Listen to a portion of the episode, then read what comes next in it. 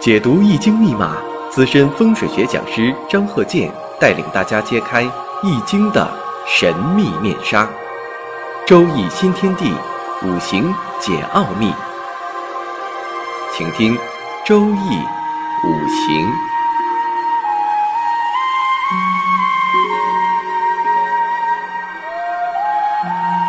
上山微电台荣誉出品。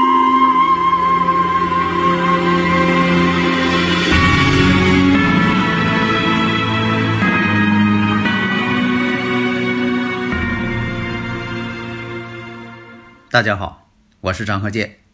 周易五行，我们接着这几堂课，把这个如何批全局、通盘的讲一下。因为呢，这都有很多的这个例子，大家听起来呢能够更生动一些。有的听友朋友啊问我说：“这个全局是不是就是给讲一下六步大运呢？”这这样的六步大运呢，只是其中的一项。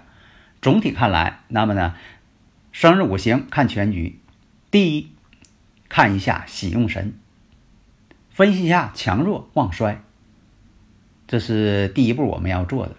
然后呢，对人的性格分析，因为这个性格呀，受生日五行影响，生日五行决定性格，性格决定命运。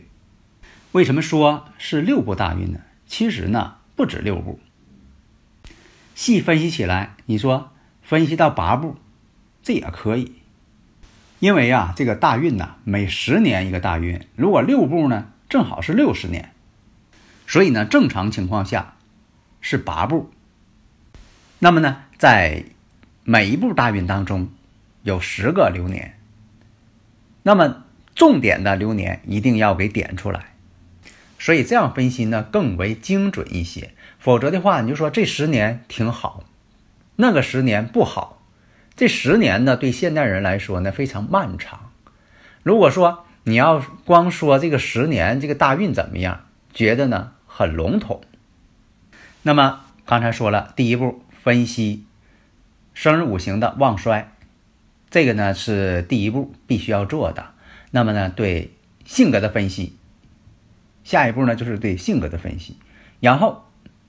对婚姻的总体分析，对财运的总体分析，一生当中婚姻怎么样啊？做一个综合评价，财运怎么样啊？做一个综合评价，然后对事业，因为现在呀，每个人，你说呢？这一生就做一种事业，现在呀，这个人呢说做的这个事业呀、行业呀非常多，而且呢，在五行当中呢。变化都挺大，所以呢，这种分析的复杂性啊，有待于我们更深入的了解。另我们看与亲人的关系、健康都怎么样，在哪一年应该注意？注意到，比如说五行当中是木、火、土、金、水哪个部位？还有要回答呢，当事人所提出的问题。下面我们看这个例子，坤兆女士的。那么我看这个生日，那么呢，甲寅、乙亥、丁巳、庚戌。那么这个生日五行啊，我再讲一下，包括生日时辰。有好多朋友啊，他不给写时辰，好像他不知道有这个要求。还有很多朋友啊，对这个命理学呀。某些项目分不清，你比如说我们现在讲的、经常用的就是四柱预测学，也叫八字八字预测学，这属于命理上的。所以叫这个命理上呢，分这么几大项，一个是呢八字预测学、紫微斗数这两大项啊，还有其他的啊，我就说这两大项，还有这个相学，你像以前讲这个面相啊、手相。其实这相呢，在这个中医当中吧，也应用。比如说望闻问切，你像这望就是看这人的气色。你像说这个人呢，眼袋特别大，中医认为可能是与肾功能不好有关系。那就从外观上嘛进行诊断嘛。所以好多人呢对这个可能是概念不清，总认为呢什么都是卦，来一卦撤一卦，什么都是卦，这个不对啊，不能那么分。那么，什么是问世的所谓的卦？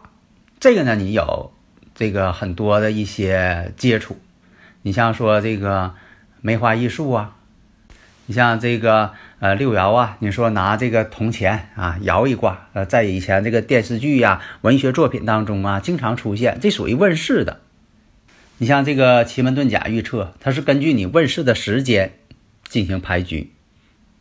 六人数、太乙数，为什么要讲这个呢？因为好多朋友啊对这个分不清楚，总是在问，给我来一卦。下面呢，我们还是回到我们这个讨论的这个命局上。甲寅、乙亥、丁巳、庚戌，那么日主丁火，生在冬日。因为这个亥月啊，正好是初冬的时候。丁火本身呢，在月令上呢就弱了一些了，但是呢，它制作阳刃，日主婚姻宫嘛，制作阳刃。大家如果有理论问题，可以加微信幺三零幺九三七幺四三六。那么这个生日五行当中，甲木本身呢，在年上呢。是制作强根，因为这甲木呢通根于寅木，五行呢还是比较弱一些，所以呢这个木本身对他来说呢是用得上的，这就是一个喜用神的判断嘛。你要是养成这个呃有经验了，你一眼就看出来了。呃，我是不主张呢为喜用神而喜用神。你看我这句话说好几遍了，因为现在人呢就是每回的问我，肯定是啊这个。呃，喜用神呐，重格不啊？什么格局啊？总是问这些，所以我经常问我说：“你要取喜用神要做什么？分析的准呢？分析的准，不是完全于拘泥在喜用神身上。如果你要不把生克制化、刑冲合害搞清楚，你说没搞清楚，我就是看喜用神，你永远看不懂。”生日五行了，所以这个生日五行我们看，那么呢，日主比较偏弱，那年上呢正好有甲木寅木，所以呢这个生日五行啊，父母长辈对他的帮助很大。那么正印在年，偏印在月，印星太多也容易影响家庭，小的时候影响长辈家庭，有的时候印星太多呀。父母的感情不好，很大程度上，父亲呢，往往是经常与母亲不和的，所以有的时候呢，是父母之间感情呢不好，多数呢是出在父亲在感情问题上出现了问题。那么我看年上的正印，月上呢又多了一个偏印，很大程度上这种情况啊，印太多了，主上呢并不富有。从他个人来讲，印星太多。以前我讲过，女士呢印星多呢，婚姻都不好。印多的人呢，无论男女，特别爱面子，正偏印成对，死要面子活受罪。印星多的人呢，适合学文科，你让他背诵，在这方面呢，印星多的人呢有一定优势。但是性格倔强，所以古人讲啊，正偏印呐，都透出来了。做事情呢，容易虎头蛇尾。刚开始的时候决心很大，到后来呢，很多方面呢他就变了。做事呢还是比较有规矩的。有印性多的人呢，还是比较遵守于一些制度、一些条条框框这东西，他还是比较遵守的。缺少灵活变通的能力。那么时尚偏财，对人情啊、世故啊、情感呢，都比较丰富。刚才我也说了，正偏印都透出来了。你像说从这个女士来讲，印星太多，在实践当中也发现了，印星太多呀，婚姻也不好。况且呢，婚姻宫呢有四害相冲，一马相冲，四害相冲，婚姻宫受冲。日主丁火。丁火呢做阳刃，阳刃呢刀刃嘛，对婚姻呢婚姻宫这都是一种妨碍，相克之意。所以这个生日五行啊，婚姻不顺，在这方面呢已经成为定局。这就是对生日五行啊宏观面上的一个分析。第一点，你得把这个宏观的综合评价定出来。那一定婚姻不顺，因为什么呢？这个生日五行啊，只是对自己有利，对娘家有利，但是对丈夫和孩子没有什么好处。人呢倒是一个好人，你像有这个正偏印的人呢，哈，呃，本身的人的这个本质呢还是不错的。因为很多呢，你像这种情况呢，都是比较啊贤惠之人，呃，思想呢都比较保守。正偏印的人呢，思想的多数保守，不会花前月下的浪漫。呃，正偏印的人他不会浪漫，中规中矩，也不懂得说这种感情啊，卿卿我我那种感觉啊，基本上没有，也不喜欢花言巧语，因为他也不会。也不喜欢这种山盟海誓的，给你说的挺浪漫的，啊，浪漫的人是带伤官的人浪漫，正印的人他不会浪漫，而且呢表现出来还挺倔强、固执，与这个思想开放之人呢格格不入。所以啊，你像说有这个四害相冲，这属于什么孤臣的一种对冲，不利于家运，也不利于丈夫。丁火自作阳刃，所以呢，对婚姻呢有非常大的破坏作用。这种情况呢，与夫妻之间缺少一种幸福感，他总觉得过日子啊太平淡。但是呢，他又不想浪漫，不会浪漫，缺少这种幸福感。另一个情况呢，就丈夫会体弱多病。所以啊，婚姻宫本身自带四害相冲。阳刃冲的是阳刃，阳刃被冲，阳刃被冲十有九凶。寅木跟巳火之间相刑，寅行巳，巳行申嘛。虎蛇如刀错，这属于什么？刀穿阳刃。那么有印星多的女士啊，她不会主动，多数不会主动离婚，但是呢，往往什么呢？婚姻上本身就不幸福。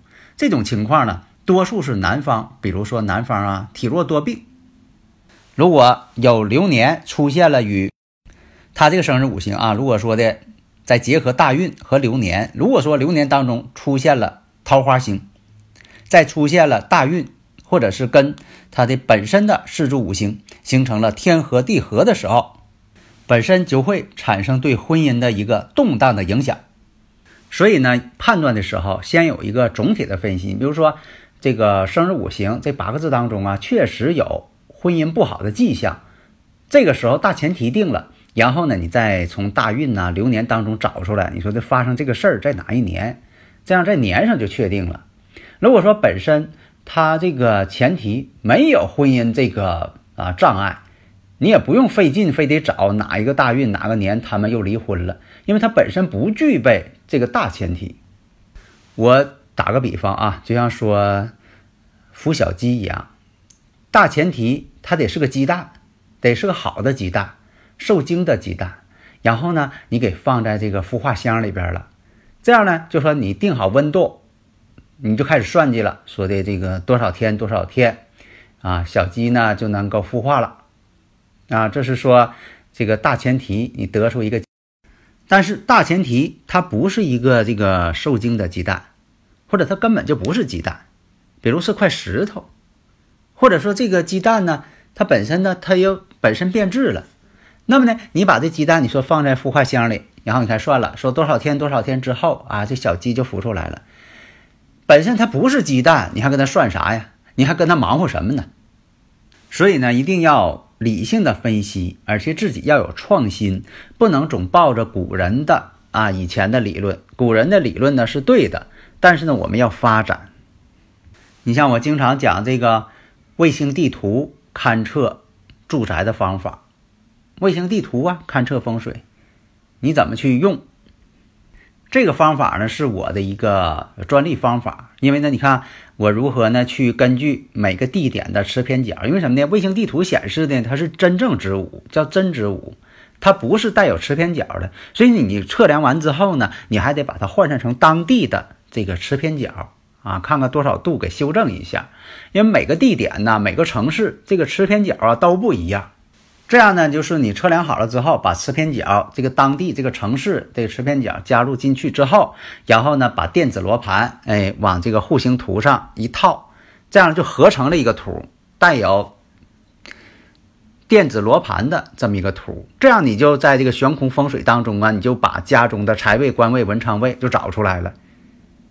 然后呢，你用这个电脑进行呢，把这个屋里边的布局。用打字啊，还是说你画图，都给人家布出来，这样人看的时候一目了然。那么呢，下一堂呢，这个生日全局啊还没有讲完，下一堂呢我们接着讲啊。每个生日全局呢，我一般讲呢三堂课，呃，这是其中的第一节。那么呢，讲一下如何分析呀？啊，对婚姻呐、财运呐、事业如何去分析？下一堂我们接着讲，对这个事业呀、财运呐。亲人关系的分析，然后呢，第三堂呢，我们讲如何分析大运流年，这个非常适用，因为呢，每个人都想知道我今年怎么样，明年怎么样，后年怎么样。好的，谢谢大家。登录微信搜索“上山之声”或 SS Radio，关注上山微电台，让我们一路同行。